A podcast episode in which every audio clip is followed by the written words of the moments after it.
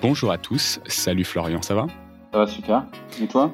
Ouais, super. Alors là, je suis pas au même endroit que d'habitude. On enregistre cet épisode à distance. Les, euh, vous savez, comme j'aime enregistrer sur place, mais je voulais vraiment enregistrer avec Florian et du coup, euh, je fais une concession parce que parce que Florian est en Suède, donc euh, compliqué. On va pas lui faire prendre l'avion pour venir pour venir me voir à Paris, même si tu reviens de temps en temps.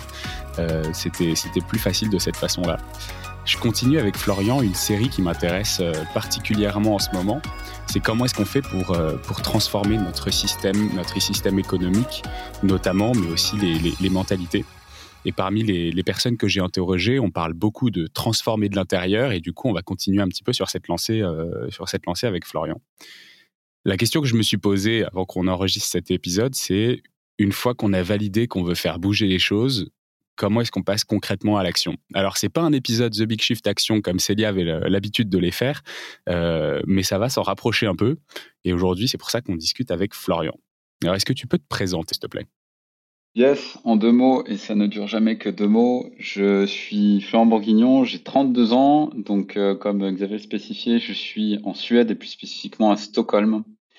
Euh, je déménagé ici à 4 ans parce que ma femme est suédoise, récente femme.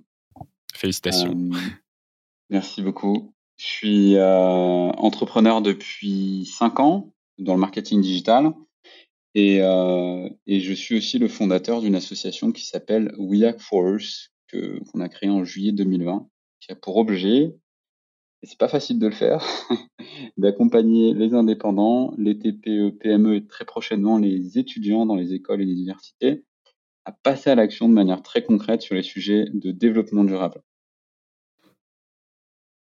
Ok, merci. On n'était pas loin des deux mots que tu avais promis. voilà. ça, ça va paraître peut-être basique pour certains, euh, mais pas pour d'autres. Mais alors, c'est quoi du coup la, la RSE Est-ce que tu, tu sais définir ça? Oui, oui, oui, la RSE, c'est, euh, on en parle tous, mais on sait, euh, personne ne sait ce que c'est. Les frontières sont un peu floues quand même, oui. Ouais, mais la RSE, c'est très large, c'est pour ça que c'est très difficile de la définir. Euh, la RSE, c'est la responsabilité sociétale des entreprises. En général, on la présente sous euh, la forme des, trois piliers assez boring et qui veulent euh, et, dans lesquels on peut à peu près tout mettre, que sont le pilier environnemental, le pilier de gouvernance et le pilier social. moi, j'aime pas présenter la RSE comme ça parce que la plupart des gens, au final, tu leur dis ça et ils te répondent and so what? Je sais toujours pas ce que c'est. je dirais que globalement, la RSE, c'est le développement durable appliqué à l'entreprise. Donc globalement, c'est toutes les euh, belles choses que vous faites à la maison, mais que vous pouvez aussi mettre en place dans votre boîte, plus des choses que bien évidemment vous ne ferez jamais à la maison et qui sont à, mettre en place dans votre structure. Et quand je dis des choses, c'est des actions euh, en faveur de l'intérêt général. Donc en gros, tout ce qui peut concerner le bien commun, vous vous dites ça c'est trop bien, ça vous met du baume au cœur, c'est de la RSE. À partir du moment où on va essayer de faire mieux, c'est de la RSE. Euh, chez We Force, on a pour l'habitude de la présenter, de la résumer sous forme de neuf thématiques euh, autour de sujets qui sont très concrets, issus du quotidien en fait des entrepreneurs et, euh, des salariés. J'en donne quelques-unes la finance responsable, le numérique responsable. On utilise tous des ordis, on envoie tous des emails, mmh. on est en train de faire une visioconférence. Euh, tout ce qui touche à la donation et au mécénat, on a tous, à un moment donné dans notre vie, été dans une association, donc on, on voit de quoi ça parle ou donner de l'argent à une structure, à une cause d'intérêt général. On parle aussi de choses très concrètes comme le marketing et la communication responsable, les achats responsables. Votre société, euh, comme vous-même, d'ailleurs, vous avez une carte de crédit comme votre boîte ou la boîte dans laquelle vous travaillez euh, à faire des dépenses auprès de qui vous les faites. Euh, voilà, en résumé, il n'y a pas les neuf, mais euh, je vais pas toutes les citer, mais c'est vraiment des choses qui sont issues du terrain et on essaie de ramener cet acronyme qui, depuis 30 ans, concerne majoritairement les ETI et les grands groupes à des, euh, euh, des, enjeux et des réalités qui sont liées à, la vie professionnelle de, tous les jours. Ok, bah, j'aimerais bien qu'on revienne peut-être un peu plus tard dans l'épisode sur euh, la partie concrète. bah, moi, étant dirigeant d'une, petite entreprise, ça m'intéresse bah, d'avoir tes insights, ton, feedback sur ce qu'on pourrait mettre en place dans, dans une entreprise de la taille de la nôtre. tu dis aussi en termes bancaires, en termes d'achat, de fournisseurs, de, euh, voilà, je, c'est toujours un peu difficile de faire la part des choses en se disant, bah voilà, je suis une entreprise de petite taille. Comment est-ce que je fais pour euh, euh, prendre en compte dès maintenant des, des aspects environnementaux, des aspects sociaux, parce que bah, ma priorité, ça reste quand même de pouvoir me nourrir avant la fin du mois. Comment est-ce qu'on fait pour, pour intégrer dès qu'on est une, dès la taille TPE, PME, start-up, ce genre de, challenge. Et du coup, bah, c'est, c'est un peu ça les réponses avec elles, que, j'espère que tu pourras nous apporter aujourd'hui. mais, du coup, est super intéressant comme, définition.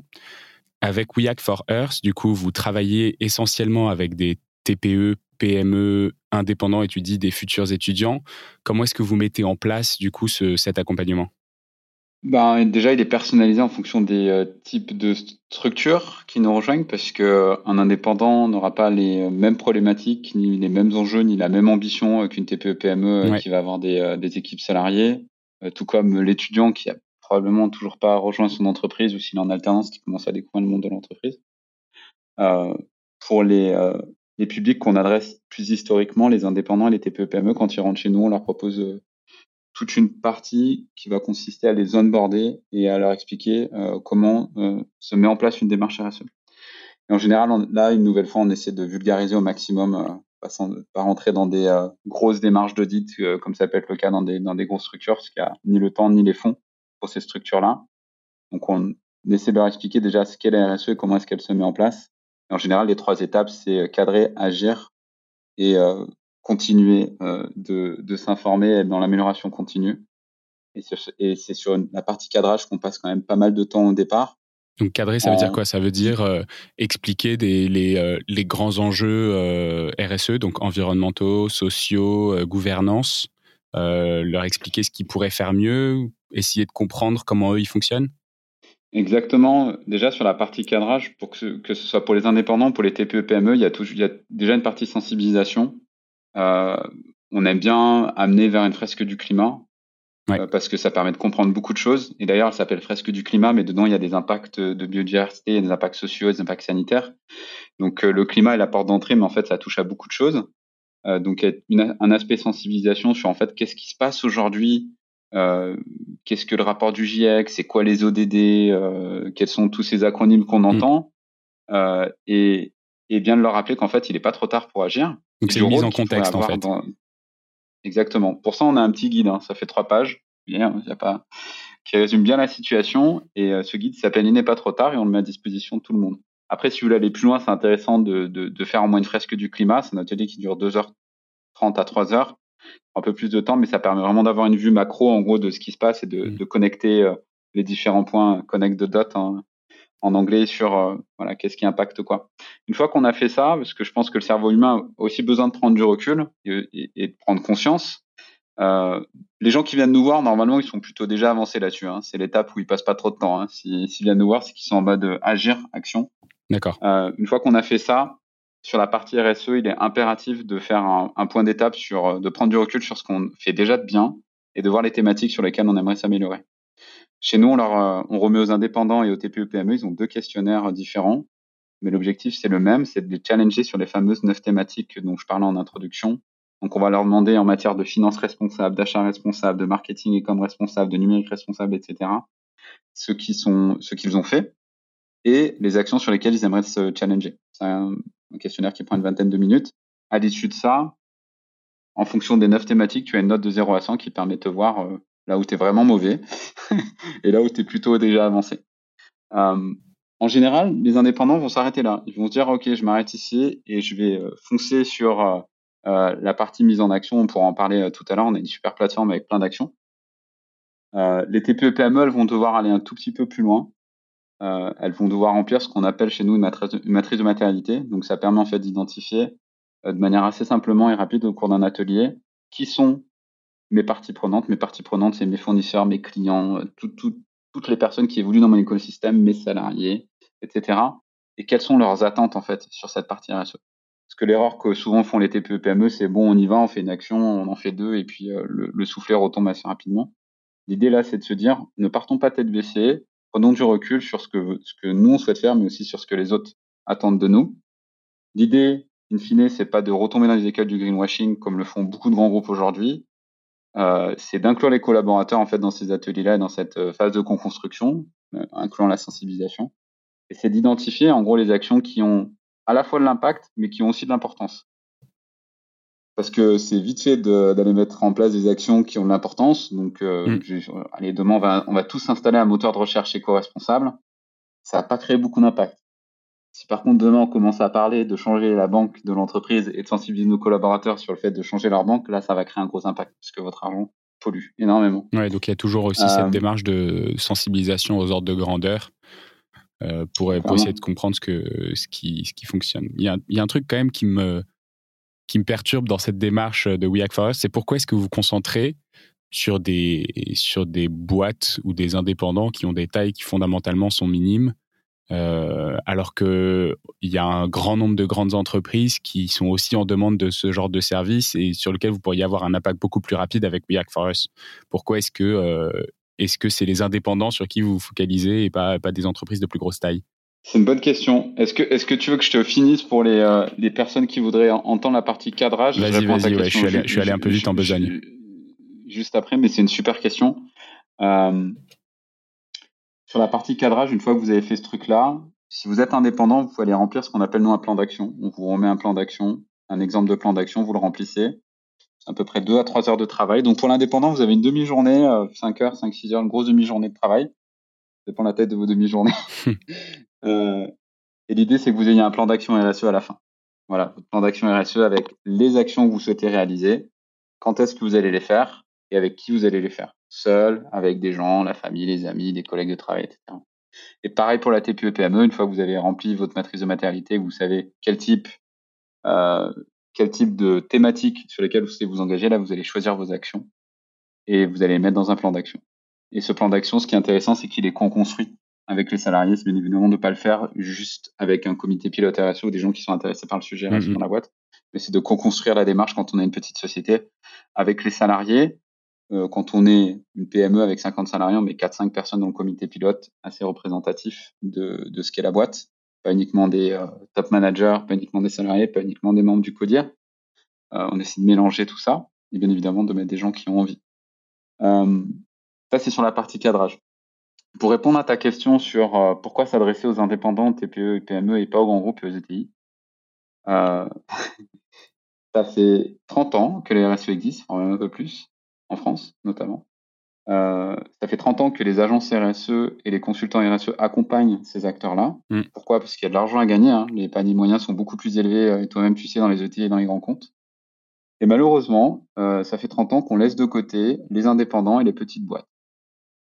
nous, notre mandat social chez Workforce, c'est d'aider les exclus de la RSE. Et les exclus, c'est les indépendants et les TPE PME. Tout à l'heure, tu me disais, tu vas pouvoir mettre en place beaucoup plus rapidement ces actions-là avec des ETI et des grands comptes, c'est pas vrai. Parce que c'est des gros paquebots avec plein de services. Alors je disais pas plus euh, rapidement, je, disais que ça aurait probablement un impact supérieur euh, euh, le jour où c'est effectivement acté et, transformé. Mais oui, je comprends qu'effectivement ça prenne plus de temps. Ça prend du temps.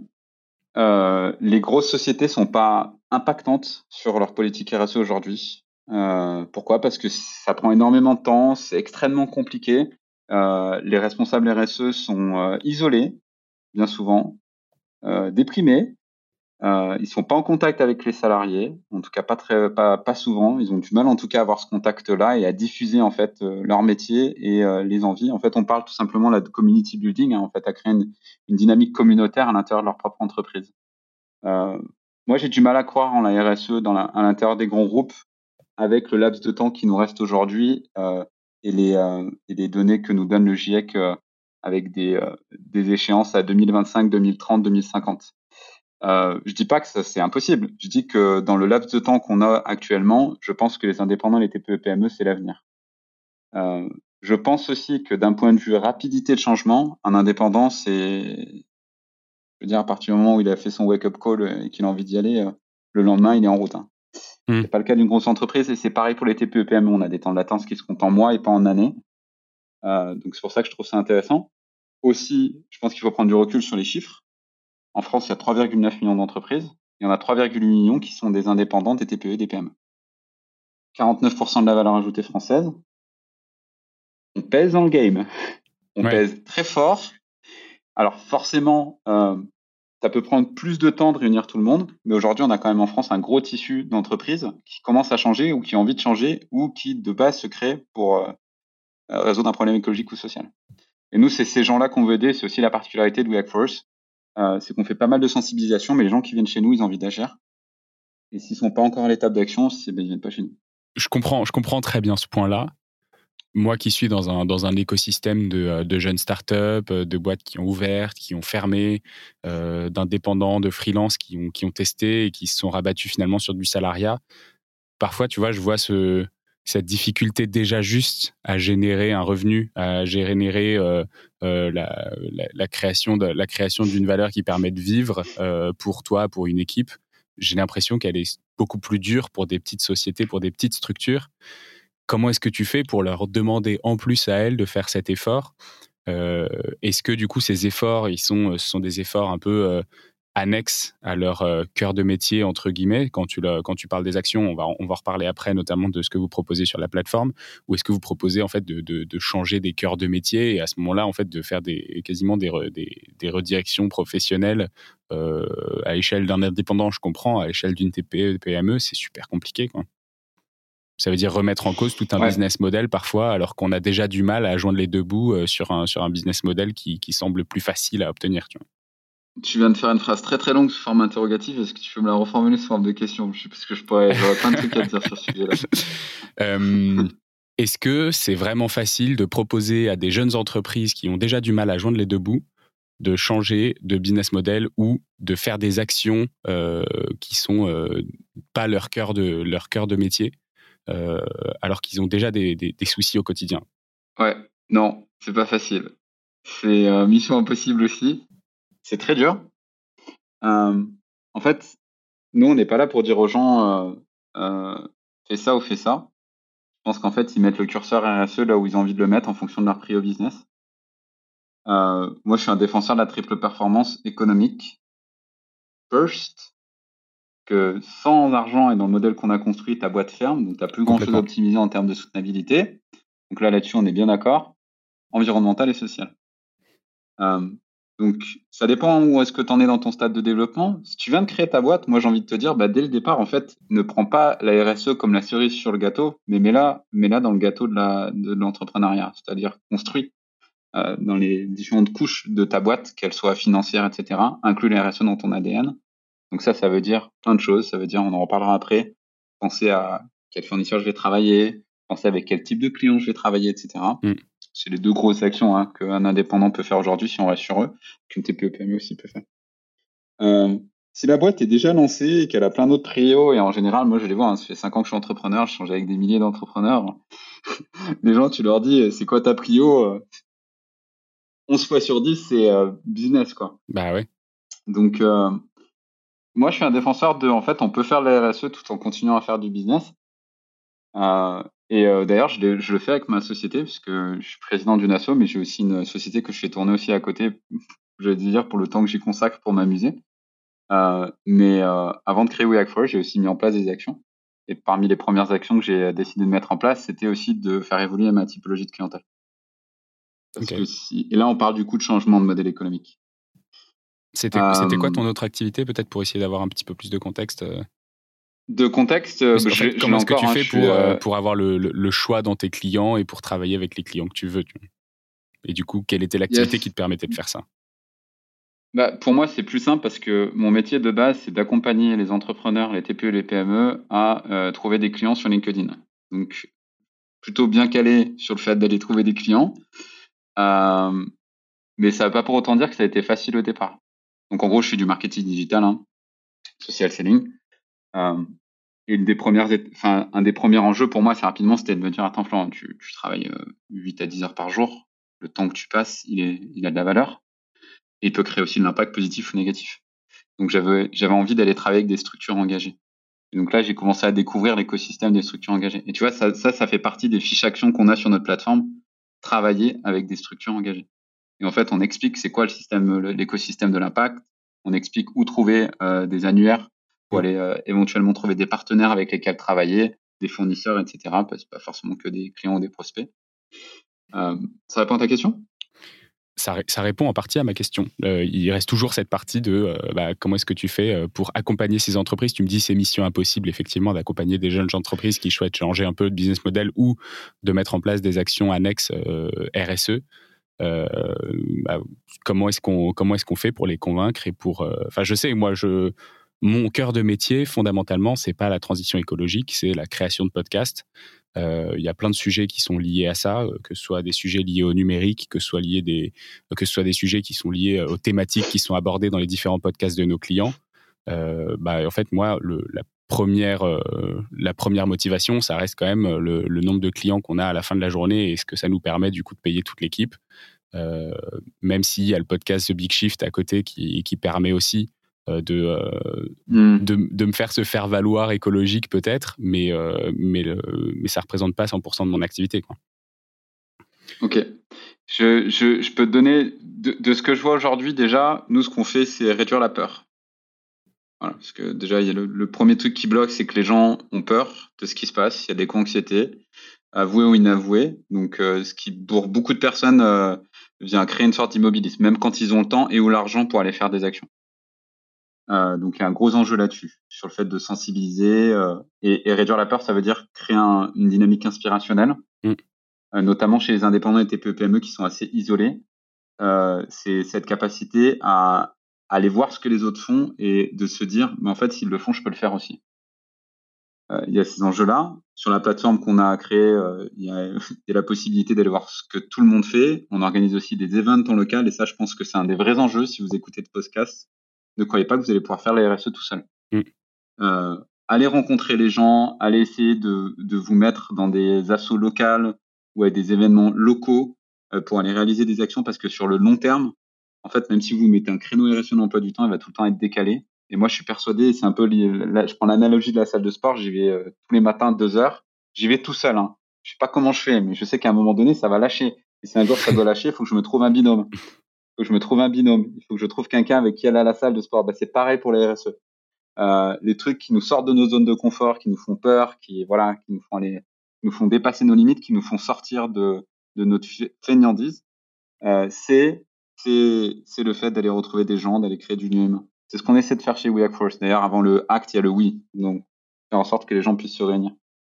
Euh, dernier point, dans le fait de, faire, de réduire la peur, c'est aussi de dédramatiser. C'est pas grave, en fait, si vous faites pas sans action chaque année, en fait. Ouais. Et de chaque pas est important. Et ça, c'est la vision aussi chez WeForce. On a pris la thématique, la, toute la métaphore l'a randonnée sur notre site internet parce que one step at a time, un pas à la fois. Et c'est OK, en fait. Et c'est toujours mieux que zéro. Mm euh, pour le reste, il y a quand même un truc où euh, ça va me sortir de la tête, ce qui est dans, dans ta question, c'est en fait, oui, voilà, et il faut que les gens, vous arrivez à comprendre, et c'est ce qu'on essaie aussi de faire chez Workforce, c'est de faire voir aux entrepreneurs qui nous rejoignent ou aux personnes qui nous rejoignent ce qu'elles ont à gagner. Voilà. donc posez-vous cette question. Qu'est-ce qu'on a gagné à mettre en place des actions éco-responsables en faveur de l'intérêt général? Qu'est-ce que j'ai à gagner? Alors il y, a des, il y a de la satisfaction personnelle, très bien, euh, alignement si vous êtes désaligné, etc. Mais qu'est-ce que ma boîte a gagné dans tout ça? Hmm. C'est marrant, ça me fait. là, je, suis en train de regarder le. J'ai pas terminé, mais je suis en train de regarder le film Demain de Cyril Dion. Euh, j'ai beaucoup, beaucoup de retard sur, euh, sur tout le monde là-dessus. mais je trouve hmm. que ça résonne énormément avec ce que tu viens de dire, où on voit en fait des gens qui ont changé des méthodes de production, qui sont revenus à des méthodes de production agraire manuelles et qui finalement arrivent à augmenter un rendement euh, de, production de fruits et légumes au mètre carré parce qu'ils sont revenus avec bah, des innovations peut-être un peu plus simples, euh, moins de moins de taille de moins de surface de production, mais du coup euh, des, des, modifications dans leur façon de faire qui leur permet d'augmenter leur rendement, leur production, leur bien-être finalement aussi avec ça. Ouais, clairement. Et il y a le bien-être, il y a aussi le bien-être de sa boîte, c'est-à-dire aller nourrir l'enjeu business derrière. Euh, aujourd'hui, pour les TPE-PME qui nous écoutent, les jeunes ont envie de bosser avec des boîtes engagées, des boîtes qui incarnent vraiment leurs valeurs, des boîtes qui respectent les salariés, des boîtes qui développent les nouveaux modes de travail comme le télétravail, euh, les nouveaux modes de management. Et on parle de la RSE en fait, là ça s'appelle la qualité du au travail. Euh, et, si vos salariés partent aujourd'hui ou se posent la question de partir sans vous le dire, c'est parce qu'en fait, il a pas, ça, ça, manque de sens. Et le sens, c'est quoi? Bah, C'est se mettre au service de quelque chose que d'autre que sa propre personne. C'est la définition même du développement durable et du bien commun et de l'intérêt général. Et ça, ça passe du coup par l'engagement. Et pour moi, ce qui fait, euh, parce que les gens me disent la prio c'est business, en fait la prio c'est pas business, la prio c'est garder ses employés et recruter facilement et pas perdre 90 000 euros quand chaque fois qu'on fait un recrutement qui a raté. Parce que ce qui fait la valeur d'une boîte, c'est ses employés. That's all. C'est pas ses clients. Je suis bien d'accord. C'est ses employés. Sans employés, il n'y a pas de boîte. Donc, si vous voulez faciliter vos recrutements, améliorer votre marque employeur, cultiver votre rétention, diminuer le turnover, faites de la RSE, c'est l'avenir. Si vous faites pas ça, bah, vous verrez euh, où iront vos candidats ou les gens quand ils se barrent de chez vous, chez le concurrent qui aura mis en place des politiques RSE. Merci pour cette, euh, pour cette punchline.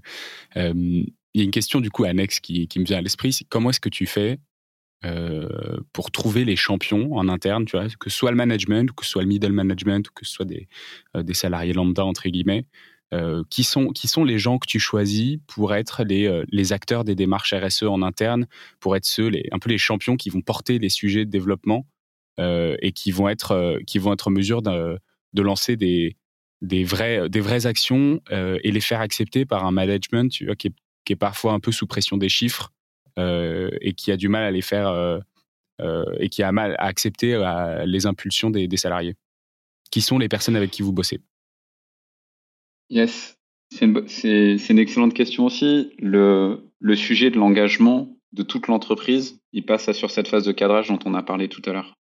À partir du moment, en fait, déjà où il y a une belle phase de sensibilisation, c'est dans cette phase-là qu'on arrive à identifier les potentiels ambassadeurs. Quand on fait une fresque du climat et Jean-Michel qui est au taquet tout du nom, en fait, euh, lui, euh, lui sera dans le comité pilote RSE. Hmm. Euh, donc, il faut réussir déjà à identifier à travers cette phase de sensibilisation qui est intéressé par le sujet et qui serait intéressé pour aller le déployer dans la structure. Avant cette phase de sensibilisation, on a toutes et tous dans nos boîtes respectives un Mister ou Mrs développement durable casse-bonbon qui vient avec sa cour en inox, qui est vegan et qui vient en vélo. Voilà. mais il y en a plein d'autres. Donc ces gens-là, il faut les mettre dans la boucle. Euh, et après, il y a sur cette, cette, étape de construction, il faut bien évidemment inviter dans le comité pilote RSE le management et euh, le top management. Et c'est là où en fait on se retrouve face à des. Euh, il y a pas, j'ai pas besoin de répondre à ta question sur comment est-ce qu'on fait que, est-ce qu'on fait en sorte que les top managers acceptent les actions. Bah non, ils n'auront pas besoin de les accepter puisqu'on aura construit ensemble le plan d'action autour de ça. Donc ils sont bien au courant de ce qui se passe, ils sont bien au courant du budget, ils sont bien au courant de qui est-ce qui est mobilisé. Il y a d'une part le comité pilote RSE qui en fait est pas très compliqué à construire, mais en fait c'est surtout l'enjeu, c'est après c'est d'aller l'animer.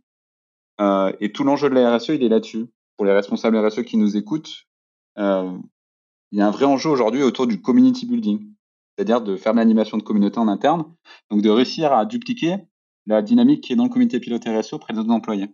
Ça, ça peut passer par un questionnaire sur voilà ce qu'on veut faire, voilà les idées qu'on a, quelles sont les idées, quels sont vos hobbies, quelles sont vos passions, quels sont les trucs sur lesquels vous aimeriez discuter, et vous allez rendre compte que Michel, ça fait 15 ans qu'il fait de la méditation 30 minutes tous les midis. Vous allez vous rendre compte que, j'en sais un, euh, euh Ghislaine, euh, je prends que les noms euh, d'anciens, mais désolé, que Xavier. Ah bah sympa. voilà, j'ai mis un nom de jeune. Hein. Euh, que Xavier, euh, il est adepte de, euh, du droit à la déconnexion. Il a désinstallé tous les trucs de son téléphone, donc il pourra en parler, ou du numérique responsable, etc. Donc à partir de ce moment-là, c'est quand on va construire le plan d'action, on va envoyer un questionnaire, on va demander aux gens s'ils voudraient se positionner sur des thématiques et ou s'ils ont des idées. À partir du moment si, où ils ont une idée, où ils se portent volontaires sur cette idée-là, et qu'ils ont en plus l'habitude de la mettre en place dans leur vie perso, je pense à tous les éco-gestes qu'on fait à la maison. Tout le monde fait des petits éco-gestes à la maison. Tout le monde. Impossible de faire des éco-gestes. Je, connais une personne qui trie pas, c'est ma grand-mère qui a 82 ans. Tout le monde trie aujourd'hui. C'est un éco-geste. Il y a des gens qui sont plus ou moins investis dans le zero waste, dans les, dans, dans lutte contre les déchets, dans le plastique, etc. Enfin bref, il y a plein de choses euh, sur lesquelles on peut mobiliser les collaborateurs. Il faut juste leur demander. Voilà. Et ça, ça, et ça, il faut le faire dès le départ, dès, le démarrage de la, la démarche. Qu'est-ce que tu réponds à ceux qui me disent, de toute façon, en fait, ça, c'est pas des, c'est pas des sujets qu'on peut traiter en interne et du coup qui prennent plutôt des structures externalisées qui vont venir les aider sur ces sujets, mais fondamentalement qui vont pas forcément former ou qui vont pas forcément impliquer les, collaborateurs dans ces démarches. Tout ça, est-ce que c'est des choses qui devraient être faites en interne pour pouvoir former, pour pouvoir euh, sensibiliser les gens, euh, ou est-ce que c'est ok de d'externaliser la RSE bah, J'ai envie de dire, ça dépend de l'action. Euh, si c'est une, une, boîte de gestion de tri, euh, j'imagine mal Michel aller gérer le tri lui-même le tri. Enfin, je veux mm. dire, il est pas, c'est pas son métier, donc ça ne sert à rien. Donc, on peut faire appel à un prestataire extérieur. En revanche, si on fait appel à un, un prestataire extérieur, peut-être qu'à un moment donné, peut-être demander au prestataire qu'il fasse une petite présentation d'une heure en fait sur euh, les déchets peut-être organiser un ciné, un, un moment, un ciné-débat sur euh, la gestion du plastique. Il y a plein de films documentaires sur le plastique aujourd'hui, sur les déchets, pour que les gens prennent bien conscience de ça. Le lendemain, quand ils seront devant la poubelle, ils vont prendre le, la demi-milliseconde pour aller choisir la poubelle, la poubelle de la bonne couleur. Donc il y a, à mon sens, en fait, c'est il y a toujours cette partie-là aussi de prise de conscience. Si la personne ou les personnes n'ont pas pris conscience du truc, qu'on fasse appel à un, un, prestat externe ou interne, on s'en fout, c'est pas le sujet. Ils le feront pas. Donc, faut qu'ils partagent ce sujet-là. Donc, ça veut dire aussi potentiellement le, le, le, le co-choisir en amont. Euh, sur les autres sujets, il y a des sujets qui peuvent être internalisés. Euh, et je pense qu'il faut toujours avoir des références sur certains sujets. C'est pas parce qu'on met en place une action, même si on fait appel à un, un prestat externe, qu'il faut pas une personne qui soit là, entre guillemets, au départ, pour rappeler les règles. Hmm. Et pour dire pourquoi ça, n'a pas été fait. Euh, et pourquoi pas l'inclure aussi dans les réunions avec les équipes. Voilà. Faire des retours sur ce qu'on est en train de faire, les informer. Euh, on a beaucoup de réunions équipes. Vous parlez de la RSE dans vos réunions équipes. Parlez-en au moins une fois par mois. Faites le, débrief. Qu'est-ce qu'on a mis en place? Quel a été l'impact? Qu'est-ce qui a marché? Qu'est-ce qui n'a pas marché? Pourquoi ça n'a pas marché? Qu'est-ce qu'on peut mettre en place pour que ça marche mieux? Et à un moment donné, indubitablement, ça peut être euh, Michel qui va passer le bâton à quelqu'un d'autre pour qu'il aille euh, vérifier que les actions se mettent bien en place et que les gens se responsabilisent. Est-ce que tu peux me parler un peu des, actions que vous proposez du coup sur la plateforme, puisqu'on en est un peu là? Qu'est-ce qui, pour une TPE, PME, pour des indépendants, quelles sont les premières actions à mettre en place? Bon, j'imagine que ça dépend aussi un peu de leur, euh, activité, mais il doit y avoir des, des socles communs, j'imagine, de euh, premières actions à mettre en place qui sont relativement faciles, des quick wins euh, qu'est-ce que vous avez Tu me disais que vous aviez plus d'une centaine d'actions possibles sur la plateforme, mais quelles sont en gros les grandes, les grandes lignes des, actions principales? Yes, il y a plein d'actions. Alors euh, déjà la question sur euh, quoi mettre en place en premier, no answer, pas de réponse parce que ça dépend des boîtes.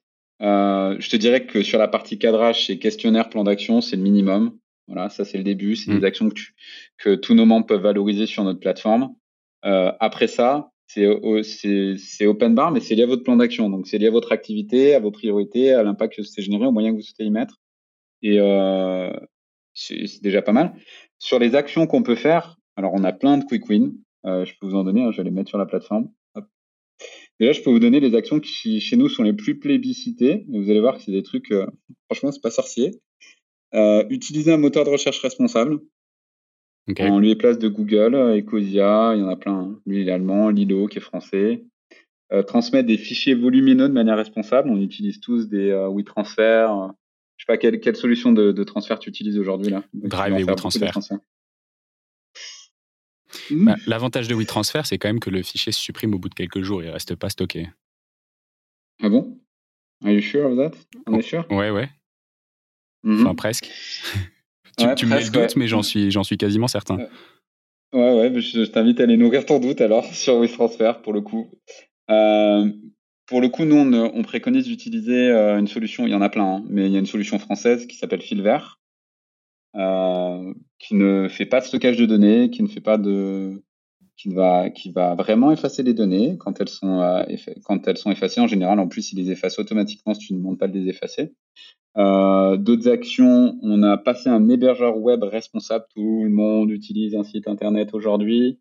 On a des centaines de visiteurs, voire même des milliers, des dizaines de milliers, des centaines de milliers par mois. Ça pollue. Donc ça veut dire être hébergé sur un hébergeur web écologique. Il y en a plein. AutoSwitch, Infomaniac. Euh, S'informer grâce aux médias impact. Je pense qu'il y a beaucoup trop de personnes qui regardent les mêmes chaînes d'information, hashtag BFM, TF1, etc. Mm. Alors je pas persuadé que ça rende les gens heureux, ce genre d'infos, parce qu'elles font du sensationnel et surtout du négatif. Euh, ça pas pour autant dire que de, de, de continuer à vivre dans un monde, d'être dans un monde de bisounours, c'est de regarder que des infos positives, mais de temps en temps, c'est bien d'avoir des médias qui relaient ces infos-là, on en parle. Euh, et aussi avoir un angle d'actualité euh, et journalistique qui est différent du, des, des journalistes mainstream. C'est intéressant parce que ça, ça, euh, reste des actions qui sont ultra individuelles, en fait, fondamentalement, ça. Euh, eh enfin, je veux eh dire, tu, tu, les utilises en tant qu'indépendant, mais tu les utilises surtout en tant que citoyen. Quoi. Et oui, on a, c'est pour ça qu'on veut s'adresser aux étudiants. 60, 80% de nos actions sont applicables à tout type de personnes, quel que soit le métier que vous faites. En fait, c'est même pas question de votre métier. Si vous êtes citoyen, vous pouvez faire ça. Euh, mettre en place la méditation, euh, organiser ou participer à une fresque du climat, euh, faire du tri et nettoyer ses boîtes mail. Il y a plein de bonnes pratiques qu'on peut mettre en place toutes les semaines. Ça, c'est avec des outils aussi qui fonctionnent bien. Privilégier le train pour les voyages professionnels. Euh, favoriser la mobilité douce au sein de ma structure. Il n'y a pas que le train, il y a le vélo, il y a plein d'autres choses avec des aides, etc., notamment pour les entreprises. Et définir, écrire sa raison d'être. Ça, c'est les euh, 10 actions qui sont les plus plébiscitées euh, sur notre plateforme. Moi, il y a plein d'autres actions que j'adore. Et si vous voulez vous mobiliser sur euh, juste trois actions à la sortie de ce podcast, ouais. vous dites voilà, là, je, je démarre dans le développement durable, je ne sais pas quoi faire. La première action qui en inclut plein d'autres, déjà, c'est d'aller sur votre compte bancaire et vous regardez ce qui est en négatif. Individuel ou pro. Ça marche pour les deux cas. Hein. Et ça, ça vous, poser, ça vous oblige à poser la question de à qui je donne mon argent? Qui je finance? Parce que votre argent finance des gens ou des structures.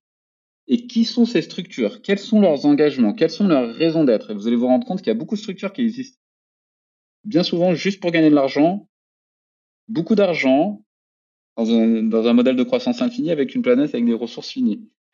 Est-ce que vous avez envie de travailler avec ces gens-là? Est-ce qu'ils respectent leurs collaborateurs? Etc. etc.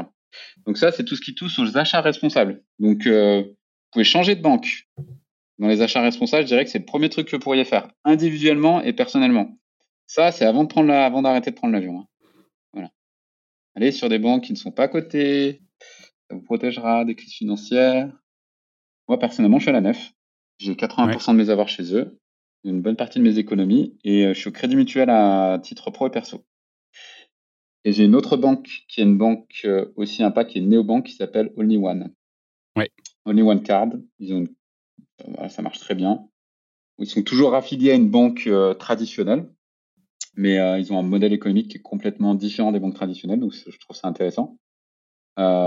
Sur les achats, vous êtes tous un assureur individuel, mm. pro. Est-ce que vous travaillez en, pro? La Maïf, aujourd'hui, ils ont juste 20-25 ans d'avance sur la stratégie RSE de tous les assureurs. Bien avant AXA, bien avant tous les autres, bien avant la Massif. Qu'est-ce que ça vous coûte de donner de l'argent à la Massif ou à la Maïf ou aux autres? Encore la Massif, ils ont, ils ont, ils ont une dynamique sociétaire. Comment est-ce qu'on fait pour, euh, euh, pour le savoir, ça? Ah bah, il faut faire un peu dans. Est-ce qu'il faut, aller éplucher les rapports RSE de, euh, de tous tes fournisseurs d'assurance habitation, de d'assurance voiture, de de banque Comment est-ce que tu comment est-ce que tu te renseignes là-dessus? Ah, Déjà, moi j'ai envie de te dire, avant d'aller éplucher les rapports RSE, tu vas sur, tu viens chez Workforce. Et puis d'un point de vue, évidemment, on a juste, on a juste fait le travail. on a juste fait, on a juste 55 experts qui ont écrit l'équivalent de 8000 heures de contenu l'année dernière pour faire gagner du temps justement parce que voilà, ça prend un temps monstrueux d'aller faire ce travail. Ouais, c'est sûr. Qu'est-ce que je regarde Qu'est-ce que je regarde Avec qui je vais travailler? On a mâché le travail. Après, ceci étant dit, on a beaucoup de gens qui vont quand même mener leurs propres enquêtes. Donc, ça veut dire aller sur le site de la structure, euh, aller regarder son rapport RSE, peut-être le lire, aller voir ce qui, ce qui est dit, ce qui est fait. Euh, et puis, euh, aller directement vers les structures qui sont vraiment engagées, hein, parce que même si une structure met en place de la RSE, ça peut pour autant dire qu'elle est vraiment impact. Il y a beaucoup de structures, notamment les grosses, qui font du greenwashing aujourd'hui. Mm-hmm. Et ça, démêler le faux du vrai, c'est compliqué. Euh, je pense que c'est aussi important dans ce cadre-là, et ça c'est un truc qu'on oublie souvent, euh, ne travaillez pas uniquement avec des gens qui ont un super impact écologique ou social. Posez-vous aussi la question pour votre propre business sur l'impact que ça a pour vous.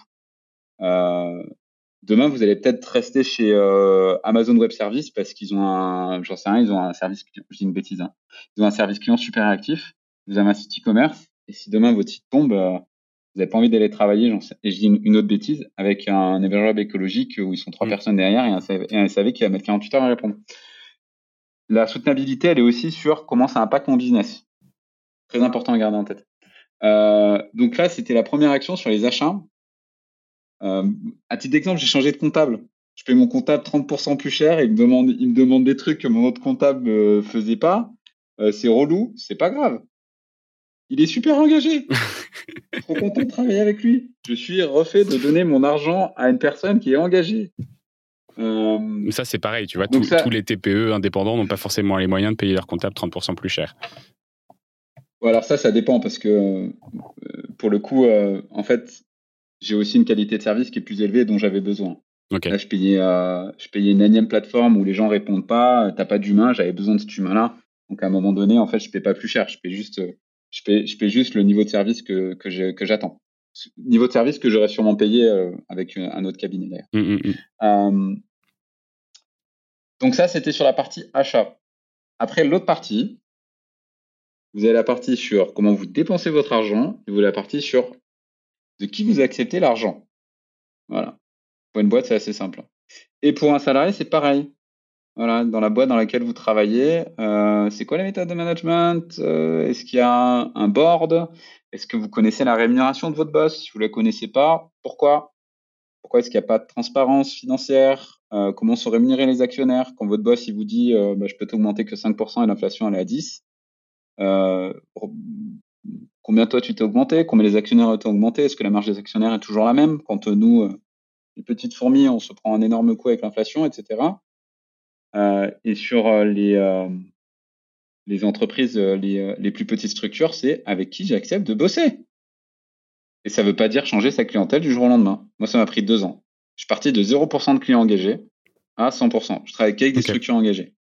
Et ça veut dire à un moment donné, du coup, quand on fait ce travail-là, de dire, de vraiment se poser, de se dire, c'est quoi une boîte engagée pour moi? C'est quoi un client engagé? Mmh, mmh. Ok, et, c'est quoi ta définition pour toi? possibles.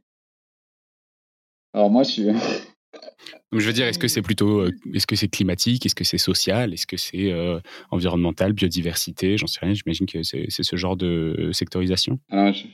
Moi, j'ai commencé par une définition qui était parce que j'en avais un peu ras-le-bol et euh, il y a, il y a deux trois ans. Donc, je voulais vraiment faire les choses bien. Donc, je m'engageais à travailler avec une société dont l'objet contribue à résoudre un problème climatique et social. Donc, euh, contribuer à résoudre un des ODD Un des objectifs de développement durable, ça peut être une approche. Voilà. En fait, c'était assez simple pour moi. C'est je me dis, quand je vais sur le site internet de la boîte et je lis ce qu'ils font, je me dis, waouh, c'est trop cool. Ils sont dans l'intérêt général. Ces gens-là, ils font un truc qui est vraiment utile mm. pour la planète et pour les gens qui et tous euh, les, les, êtres vivants qui vivent dessus. Au fur et à mesure, j'ai élargi cette définition-là à et où qui est dans une dynamique d'amélioration continue sur ce sujet. Parce que on peut avoir l'approche de je veux travailler qu'avec des boîtes qui se sont créées de base en fait, qui ont un impact de fou dans leur raison d'être. Et il y en a plein en France, hein, l'ESS, l'économie sociale et solidaire, euh, toutes les boîtes. Euh, il y en a vraiment, vraiment, vraiment beaucoup. Il y a un énorme marché. Alors déjà, avant d'utiliser celui-là, euh, vous pouvez y aller. Mais après, si vous voulez l'élargir parce que vous avez peut-être des demandes entrantes de gens qui viennent, etc. là, vous pouvez les challenger sur ce qui est fait en fait sur la performance extra-financière. Voilà, vous gagnez de l'argent, euh, très bien. And so what? Comment vous traitez vos employés? Qu'est-ce qui est fait sur la partie RSE en fait? Et si vous voyez qu'il y a vraiment, vous avez en face des gens qui sont dans une démarche bienveillante, ouverte et pas et pas malsaine et pas de greenwashing et pas uniquement dans la communication. Là, moi, je commence à me questionner et à poser des questions, à, mener mon enquête un peu plus longuement sur ce qui est fait, le pourquoi du comment. Je suis pas Gandhi, donc ça m'est arrivé d'accepter au milieu de tout ça des clients de temps en temps alors, j'accepte pas des clients. Je, maintenant, très très rarement, je me dis non non là clairement ton activité elle me fait vomir donc j'ai pas envie. Ça je peux plus. Mais euh, à, bah, des moments donnés, oui, on va devoir travailler avec des gens qui nous donnent envie de vomir de par leur activité en rapport avec nos valeurs. Et c'est c'est tout à fait OK parce que ça répond aussi à un enjeu de soutenabilité économique. Et tout à l'heure, on parlait du step by step, d'un pas à la fois. Ben, mmh. Changer sa typologie de clientèle, c'est pareil, c'est un client à la fois. Il faut pas vous mettre en danger, ça sert à rien. faut pas passer du 0 à 100% de clients engagés ça prend du temps. Ça donne du beau moqueur en plus quand on le fait parce que des, des structures qui sont engagées, c'est trop cool. Oui, c'est vrai. Euh, voilà. Et euh, petit à petit. Donc pour résumer, deux actions. Hein. Changer euh, la manière dont vous dépensez votre argent et changer la manière dont vous et de, de, qui vous l'acceptez, donc avec qui vous travaillez et donc comment vous dépensez votre temps. Mmh. Des structures engagées. Ça résonne beaucoup ce que tu dis avec ce que je vis au quotidien. J'ai l'impression de me poser énormément cette question-là. Et effectivement, c'est pas c'est pas envisageable d'arrêter. Euh, alors, j'ai pas de j'ai pas de client à ce stade qui me paraît mortifère ou délétère pour le climat. Euh, mais la question que je me posais, c'est est-ce que j'ai envie de travailler uniquement pour des clients euh, qui sont en, qui ont un objet social à impact, si tu veux, comme ce que tu disais, ou pas. Mm-hmm. Pour le moment, pour le moment, c'est pas le cas. Et, et je pense pas en avoir dans mon, dans mon carnet de clients à ce stade, mais, mais c'est vraiment quelque chose que j'aimerais bien développer. Et effectivement, je pense qu'il faut retravailler une offre peut-être spécifique. j'ai eu un certain nombre de, via The Big Shift, j'ai eu un certain nombre de demandes. Le problème, c'est qu'on me demande toujours de faire des choses que je suis pas capable de faire en étant rentable. Euh, donc à ce moment-là, bah, une ou deux fois, euh, je me retrouve à faire un peu du pro bono où je me dis ah bah c'est un objet social assez cool, je vais essayer de les aider. Et en fait derrière, bah euh, c'est difficile de pouvoir demander d'être correctement rémunéré parce que eux-mêmes ont des difficultés à pouvoir nous, nous payer pour la pour le pour la, la prestation qui est réalisée. Mais du coup, voilà, quand, les, potentiels clients n'ont pas forcément ces moyens-là et que derrière, je me dis, ah oui, est-ce que du coup, je les aide quand même parce que c'est cool ce qu'ils font, euh, mais que mes clients classiques qui ne me posent aucun problème euh, n'ont pas forcément d'objet social euh, climatique fort, bah, voilà, je me, pose, beaucoup cette question entre les deux. Ou alors, je suis peut-être sur un créneau qu'il faut complètement remodeler avec le podcast parce que ça fonctionne pas dans, dans le SS ou dans les, ou dans les, ou dans les, les boîtes à impact, je sais pas. Ouais, là, là tu, tu parles à ma casquette euh, de, de pro LinkedIn et du pro du ciblage. Euh, c'est juste une question de masse salariale hein, mm. et de et économique et de ciblage. Du coup, si tu as des gens, euh, si tu veux avoir des petites assos et des petites non-profit qui n'ont pas de budget, clairement, ça va être la galère d'aller proposer la même offre au même tarif. Euh, c'est pas parce que, et ça, les gens qui nous écoutent, je vous le dis, hein, c'est pas parce que vous travaillez avec l'ESS que les gens n'ont pas les moyens de payer. Euh, c'est pas parce que vous travaillez avec l'ESS qu'il faut faire du qu'il faut faire du social. Non, vous pouvez facturer le même prix. Euh, ces gens-là ont de l'argent. Ils sont sur des modèles économiques extrêmement rentables pour certaines structures. Il y a plein de startups de la Startup Nation qui sont des startups impact et qui lèvent des millions. Euh, il n'y a pas de problème pour facturer ces gens-là. Euh, et, aussi le truc aussi que j'entends, là, ce que tu disais aussi, si tu me permets, tu me dis, est-ce que je vais travailler qu'avec? Et là, le premier truc que je me suis dit, c'est déjà, est-ce que tu en as une de structure? Mm. Et là, tu me dis non. Donc déjà, avant le avec, commençons par une. Parce que c'est le, ça, c'est le pas, un one step à la, voilà, un pas à la fois. Je commence avec une structure. Je vois comment ça se passe. Je vois déjà si j'arrive à me faire payer. Et je me fais payer, moi. Hein. Je, je, travaille avec euh, énormément de structures de l'ESS. Elle me paie et elle me paie bien. Euh, j'ai, euh, j'ai, je perds pas d'argent. Alors si je perds un peu d'argent, le, le seul truc que j'ai fait, ça, ça peut vous aider aussi parce que je t'entendais déjà dire, je vais remodeler mon offre. Pourquoi? Pourquoi changer sur votre offre? Vous adressez à un client qui est sur un autre secteur, qui est sur une autre dynamique, en fait, il n'y a pas besoin de remodeler votre offre. Et surtout, il n'y a pas besoin de faire de la RSE parfaitement pour aller adresser des gens qui en font ou des gens dont l'impact est positif dès le départ. Il y a beaucoup de gens là, ils ont le complexe de l'imposteur déjà globalement quand ils créent leur boîte. J'ai même pas, j'ai peur d'aller prospecter. Tout le monde n'est pas à l'aise mm. et j'ai peur de pas délivrer, j'ai peur de pas être au niveau. Et puis quand on est au niveau avec les clients traditionnels, avec les clients qui sont impact, euh, j'ai peur d'être bullshit et parce que moi-même en fait je vais pas aller, je vais pas prospecter des gens qui sont impact parce que moi-même je suis pas impact. Complètement. Ça marche pas comme ça. Ça marche pas comme ça et ça peut être des petites actions. Encore une fois, si vous êtes dans une approche ultra transparente sur là je suis en train de me développer, je suis pas parfait. Et une des actions en fait pour moi c'est l'entretien qu'on est en train d'avoir. Parce que je travaille pas avec les euh, habituellement avec des structures d'impact et j'ai envie de travailler avec des structures comme la vôtre parce que votre projet me fait rêver et je trouve ça intéressant. Et ça, c'est une action RSE en soi.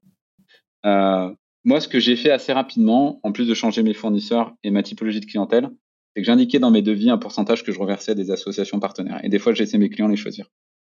3,5% du devis sera reversé à. C'est une action en plus. Ça permet à votre client de faire la RSE, éventuellement d'aller choisir une asso qui le fait kiffer en local, donc potentiellement de mettre un premier pas dans l'impact. Donc ça vous positionne aussi comme un acteur qui sensibilise à travers euh, la Presta. Et ça vous permet de vous différencier par rapport à des devises similaires où derrière, bah, on est juste là pour euh, prendre votre argent et délivrer.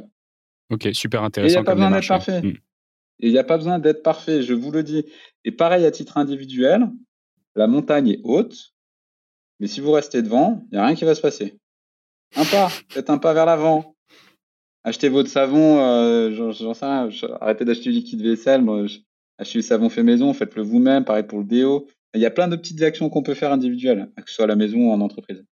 Il n'y a pas de petits pas. Il n'y a que des pas importants.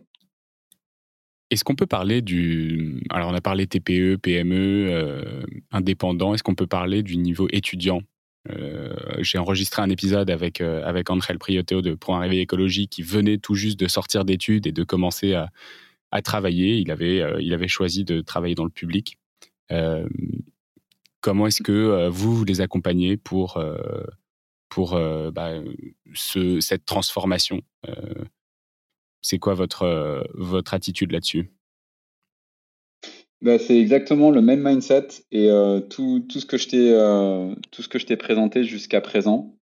les étudiants, ça reste quand même quelque chose d'expérimental. Pour nous, au moment où on enregistre ce, podcast, hein, on, on, veut se, on veut se déployer dans, dans trois écoles l'année prochaine. Okay. en commençant, en commençant par l'INSAT Strasbourg, puisque le trésorier de notre association We Force s'appelle Quentin, il a 25 ans, il vient juste de sortir d'études. Euh, et on croit et on est convaincu que les jeunes seront les ambassadeurs dans les entreprises de demain, quelle que soit leur taille. Je crois aussi que égoïstement, c'est les plus concernés par ce qui se passe aujourd'hui en termes de climat et de montée d'inégalité sociale. On le voit avec euh, l'inflation là. Bon, ça va être compliqué de payer les factures, notamment d'énergie. Euh, donc c'est ceux qui ont le plus intérêt aujourd'hui à euh, changer et à mettre en place des actions. Euh, je pense aussi que bah, tu parles du point réveil écologique, mais euh, il y a, plein d'autres initiatives en France et on le voit de plus en plus à pop-up de partout, des étudiants et des vidéos. Je refuse mon diplôme. HEC, AgroParisTech, voilà, les étudiants sont de plus en plus concernés par ces sujets. Donc on a envie de leur donner les moyens de s'armer concrètement durant leur cursus scolaire ou universitaire sur ces sujets de développement durable, en dehors de la sensibilisation uniquement, en dehors des salles de classe, pour qu'ils puissent incarner le changement et euh, les valeurs des entreprises dans lesquelles ils voudraient travailler. Moi, je rêve que demain, avec We Forest, on puisse développer deux choses.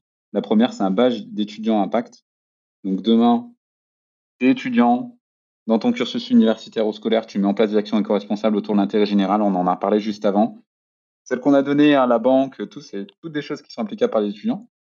Euh, tu peux le mettre en avant et le valoriser sur ton CV en sortie d'études pour aller bosser justement dans les boîtes qui te sont kiffées et où tu te sens aligné au niveau des valeurs et du management.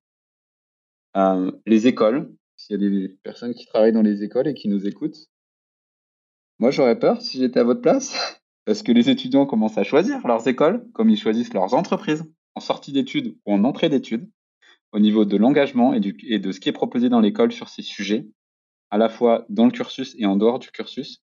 Chez We on a une approche qui est euh, en dehors de la salle de classe. Euh, donc, c'est de faire vraiment agir les, les, étudiants sur le campus par l'intermédiaire des associations étudiantes. C'est ce qu'on souhaite développer, sans nécessairement pas passer par l'école. Euh, directement, qui sont bien souvent les écoles des gros mastodontes. Hein. Comme mmh. les grands groupes, il y a plein de salariés, ça met du temps.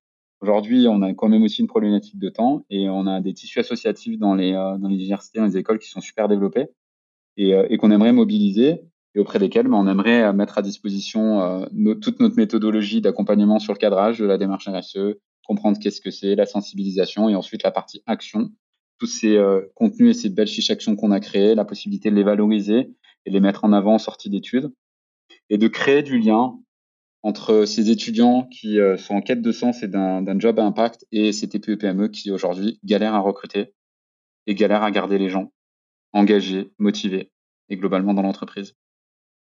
Moi, c'est une, une, super boucle. Euh, merci beaucoup, Florian. Est-ce que tu as, as, un dernier mot? Un sujet qu'on n'a pas évoqué euh. ou, ou, une punchline dont tu n'as pas encore pu nous faire part?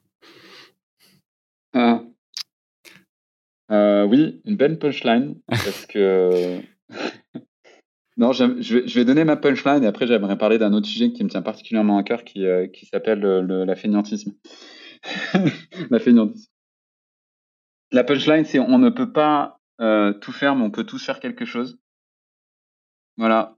Donc, euh, Bien ça, c'est le remède, le remède anti-excuse euh, pour l'intérêt général. Euh, la deuxième, c'est si vous avez des enfants, moi j'en ai pas, je me projette déjà sur ce qu'ils vont me dire c'est ce qui me motive tous les matins quand je me réveille. Je prépare ma réponse à qu'est-ce que tu as fait par rapport à la situation climatique et sociale actuelle? Parce qu'aujourd'hui, on ne peut plus dire qu'on ne savait pas. Et avant de répondre à mes enfants, j'essaie de me répondre tous tous les matins quand je me réveille en me regardant droit dans la glace. Et c'est comme ça que je me sens aligné dans ce que je fais dans l'action. Alors ça veut pas dire euh, créer une asso, ça veut pas dire euh, arrêter sa vie, ça veut pas dire faire du bénévolat pendant deux ans comme je l'ai fait, ça veut pas dire être un bobo écolo vegan qui va descendre en France en train. Ça veut dire faire les choses à son niveau avec les moyens qu'on a et surtout ne pas rester dans l'immobilisme. Et ça, j'en viens au deuxième sujet. on a eu le Covid-19 qui est resté dans la bouche de tous les Français pendant deux ans. Je pense qu'il faudrait qu'on parle d'un truc, c'est euh, les gens sont feignants. Voilà. Je pense qu'il faut revoir les priorités aujourd'hui par rapport aux choses qu'on fait et aux choses qui nous rendent heureux. Euh, prenez votre emploi du temps, regardez ce que vous faites dans une journée, dans une semaine, et regardez ce qui vous apporte vraiment de la valeur.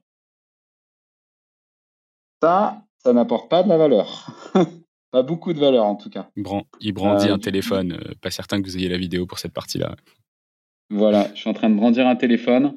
La tech apporte plein de valeur, mais pas tant que ça sur, sur certains sujets, notamment les liens humains. Mm. je pense qu'il faut qu'on se connecte beaucoup plus les uns aux autres et avant de se connecter les uns aux autres, à soi-même. Donc on n'a pas parlé d'un sujet, ça pourrait être l'objet d'un autre sujet, parce qu'on parle beaucoup de RSE et d'engagement. Le sujet, je vais agir et je, vais, et, je vais avoir la motivation pour pouvoir le faire sur le long terme, c'est déjà apprendre à se respecter soi-même et, et s'aimer. Et donc là, on parle de, plutôt de sujets de développement personnel, des sujets qui, moi, me concernent très particulièrement, des sujets sur lesquels je bosse depuis de nombreuses années que je vais continuer, et, sur lesquels je vais continuer à travailler. Déjà, faire le point sur soi avant de vouloir sauver le monde. Merci pour ces mots sages, euh, Florian. C'était super intéressant. Euh, et j'espère que euh, les auditeurs de The Big Shift qui sont arrivés jusque-là ne m'en tiennent pas rigueur pour cette séance de coaching particulier que j'ai eu de la part de Florian. Et que ça, vous pourrez quand même en tirer quelque chose pour vous. C'est ça le plus important. Merci à tous et à bientôt, à la semaine prochaine. Salut Florian. À bientôt. Merci. C'est la fin de cet épisode de The Big Shift. J'espère qu'il vous a plu et que vous en avez retiré quelque chose pour votre vie quotidienne. C'est ça le plus important. C'est beaucoup plus simple de parler du sujet sensible de l'environnement quand ses amis ou sa famille sont vraiment informés. Alors partagez le plus possible The Big Shift, ça aidera tout le monde. Et si vous avez des questions, des sujets que vous souhaitez qu'on aborde, des invités que vous voulez entendre, ou tout simplement que vous voulez qu'on discute de cet épisode, envoyez-moi un message sur LinkedIn. The Big Shift est produit par Echoes Studio. Si vous avez un projet audio, contactez-nous sur www.echoes.studio. Merci d'avoir écouté jusqu'au bout. Je vous retrouve très bientôt pour un nouvel épisode.